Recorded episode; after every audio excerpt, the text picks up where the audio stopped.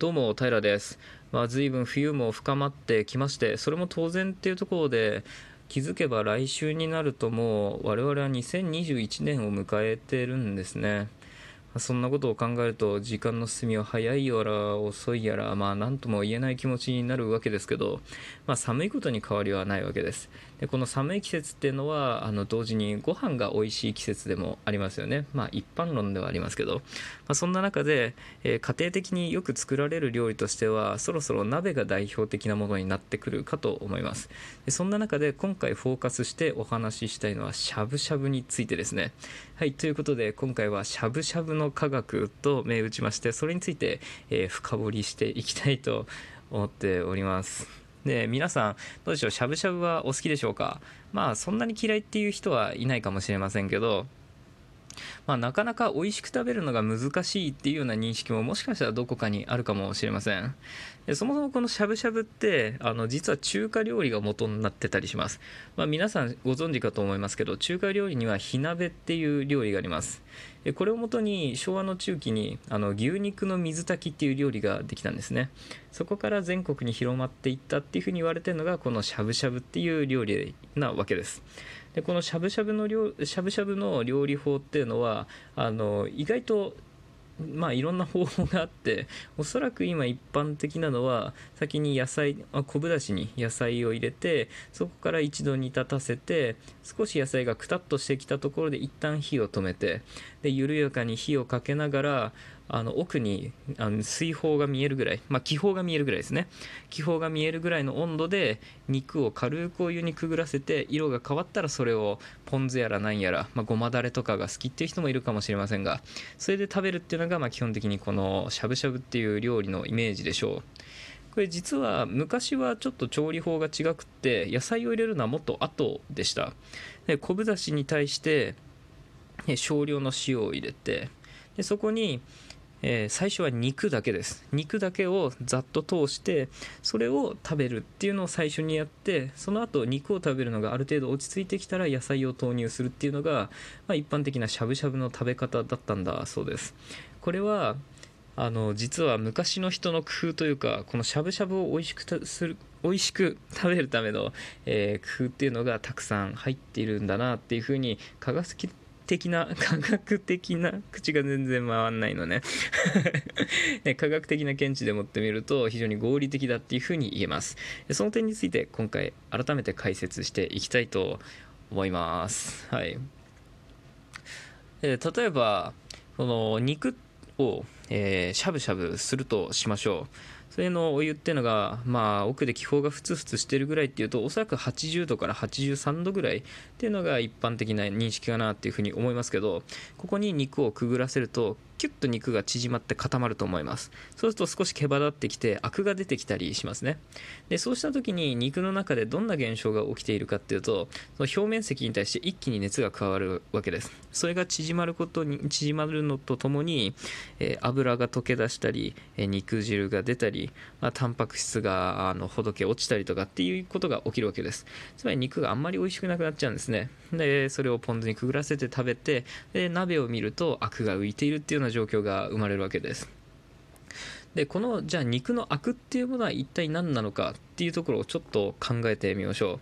アクっていうとね大体皆さんあの何者なのかはよく分かんないけど肉入れた時に沸騰すると出てくるやつで表面にあの灰色の泡を立ててでなんかあのあまり景観をよろしくなくさせるまあ敵のような存在ですよね。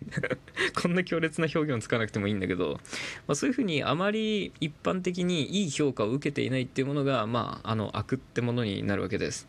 じゃああの悪っていうのを皆さん吸ったりとか飲んだりとか食べたことっていうのはあるでしょうか？ね、偶然入っちゃったってことはあるにしろそれを目的に食べてみたことっていうのは皆さんおそらくあんまりないんじゃないでしょうかね。これはえー、例えばお湯の中に肉をくぐらしただけで出てくるアクっていうのを吸ってみると意外とこれが美味しいんです。はい。なんでなんですかね？じゃあなんで取るんだろうか？といろんな疑問が湧いてくるでしょう。このアクが美味しいことには、えー、理由があります。そしてなぜアクを取らなければならないのか？っていうことにももちろん理由があります、えー、これはアクの正体っていうのが何なのか？っていうとこれは溶け出したタンパク質っていうのが高温で固まったものっていうふうに考えると、えー、あまり間違いはないと思います。でそれが肉から溶け出した油と結びついてそれを我々は吸うから案外アクってのは美味しく感じるわけです。で少し甘みを感じたりとか肉らしい香りっていうのも感じることができます。これは溶け出したそのえー、牛肉の脂の中に含まれているノナラクトンっていう物質がその肉の美味しさとかその香りの面っていうのを担っているからなんですね。そして牛の脂っていうのは甘みがありますからだから美味しいと感じるわけです。つまりはアクっていうのは一般的には美味しいものなわけです。そだけどじゃあ鍋物とかでアクが気になる料理っていうのはたくさんあると思います。そんな中で、えー、アクを取らずに吸ってみたりとかそのまま食べてみたりとかっていった時に口の中でそのアクを感じるとおそらく臭くて苦い物体だっていうふうに感じるかと思います。なんでなんでしょうかね。さっきまで言っていた肉を美味しく食べる方法とかあそんな方法まだ話してなかった。まあ、アクの話とかっていうのをしてきましたけどその印象から大きくかけ離れた結果になったと思います。これの原因は何かというと一緒に煮込まれていた野菜から出たポリフェノールが原因になっています。でポリフェノールっていうのはまあいろんなものに入ってたりしますけど、えー、鍋物の代表格で言えば水菜とか春菊なんていうのがありますけどああいうところから苦みを帯びたポリフェノールっていうのが溶け出るわけです。これが肉から溶け出て、えー、凝固したアクと結びついて苦くて臭みのある物体になってしまうんですね。つまるところあれはポリフェノールを排出する野菜と一緒に煮込んでしまったからああいうまずい薬っていうものを感じてるってことになります。一応原理上はこういうことになっています。それではえ、肉を美味しく食べるっていうところにフォーカスしてどうしたらしゃぶしゃぶが美味しく食べられるのかっていうところを考えてみましょう。これは先ほどお湯にくぐらせた時に急激に肉が固まってとかいう話をしました。じゃあ急激に固まらない温度にしましょう。そして急激に油が溶け出さない温度。そしてタンパク質が、えー、高温で再再度凝固しないような温度。その理想的な温度はどこなのかっていうのを考えていくべきなわけです。例えばそうですね。60度。60度で考えてみましょうか。これ60度で調理しようと思ったら随分低い温度ですよね。もうもはや低温調理に近い域になるわけですけど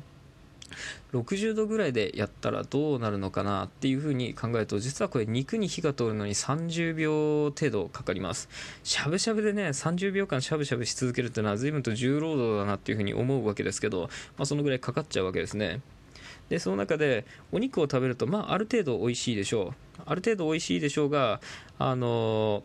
なんて言うんだろう深みとか香りとかそういうものっていうのはある程度抜けていることに気づくかもしれません。そしてあなたは鍋に視線を戻すわけです。残念ながらそこにはアクがあるでしょう。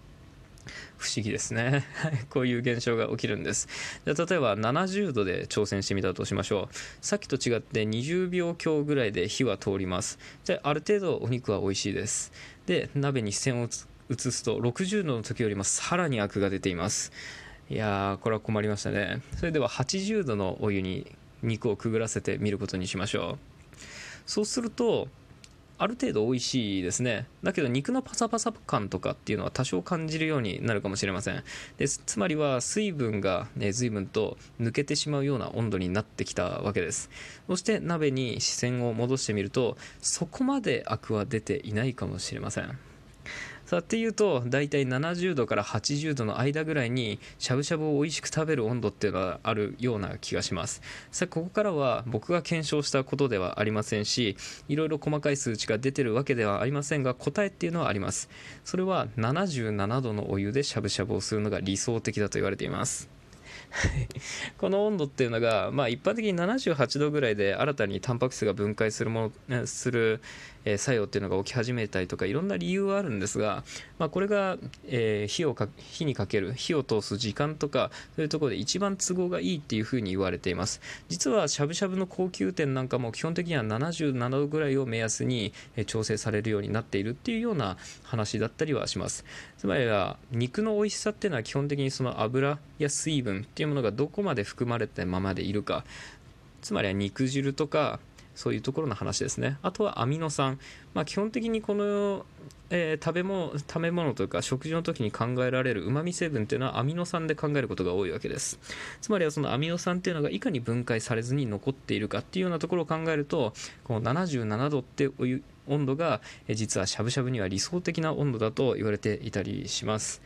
じゃあしゃぶしゃぶを総じて美味しく食べるために適切な温度なのかっていうと実はこれ野菜を入れた時に野菜に火を通すには温度が低すぎたりとかっていう問題があります。だからしゃぶしゃぶは難しいんですね。つまりはあちらを立てればこちらは立たずっていう料理が実にこのしゃぶしゃぶっていう料理になるわけです。っていうと昔食べられてた方式っていうのはかなり合理的だと言えて最初十分に肉を楽しむと。肉を楽しんだ後に野菜を入れて一度煮立たせましょう。そこからある程度の温度に落としてアクを取りながら食べるっていうのがまあ理想的な食べ方なんじゃないかなっていうふうに僕は思うわけです。そしたらあの一つ余談をするとしゃぶしゃぶっていうのは非常にヘルシーなイメージがあるかと思います。そして焼肉っていうのは非常に高カロリーなイメージがあるかと思います。これはどちらの方が高カロリーなのかというと実はしゃぶしゃぶの方が高カロリーです。で結構直感に反するようなあのイメージを持たれた方っていうのは多いかもしれませんけどこれは肉の脂っていうのが基本的に高温の方が、え、溶けやすいからなんですね。がしゃぶしゃぶっていうと表面に油が浮いてる様子っていうのは目撃することができるかもしれませんが焼肉っていうのは目に見えた網の下に油が落ちていくわけです、えー、そういうところも加味すると、えー、基本的には肉自体のカロリーっていうのはしゃぶしゃぶの方が1.5倍ほども高カロリーだと言われていたりします。はい。というわけで今回しゃぶしゃぶを科学するみたいな話をしてきましたけど、まあ、皆さんのね、えーなんて言うんだ？冬の鍋ライフに一つ花を添えられたらこれはこれほど幸いなことはないということで、え今回も平でございました。それではまた次回お会いしましょう。バイバイ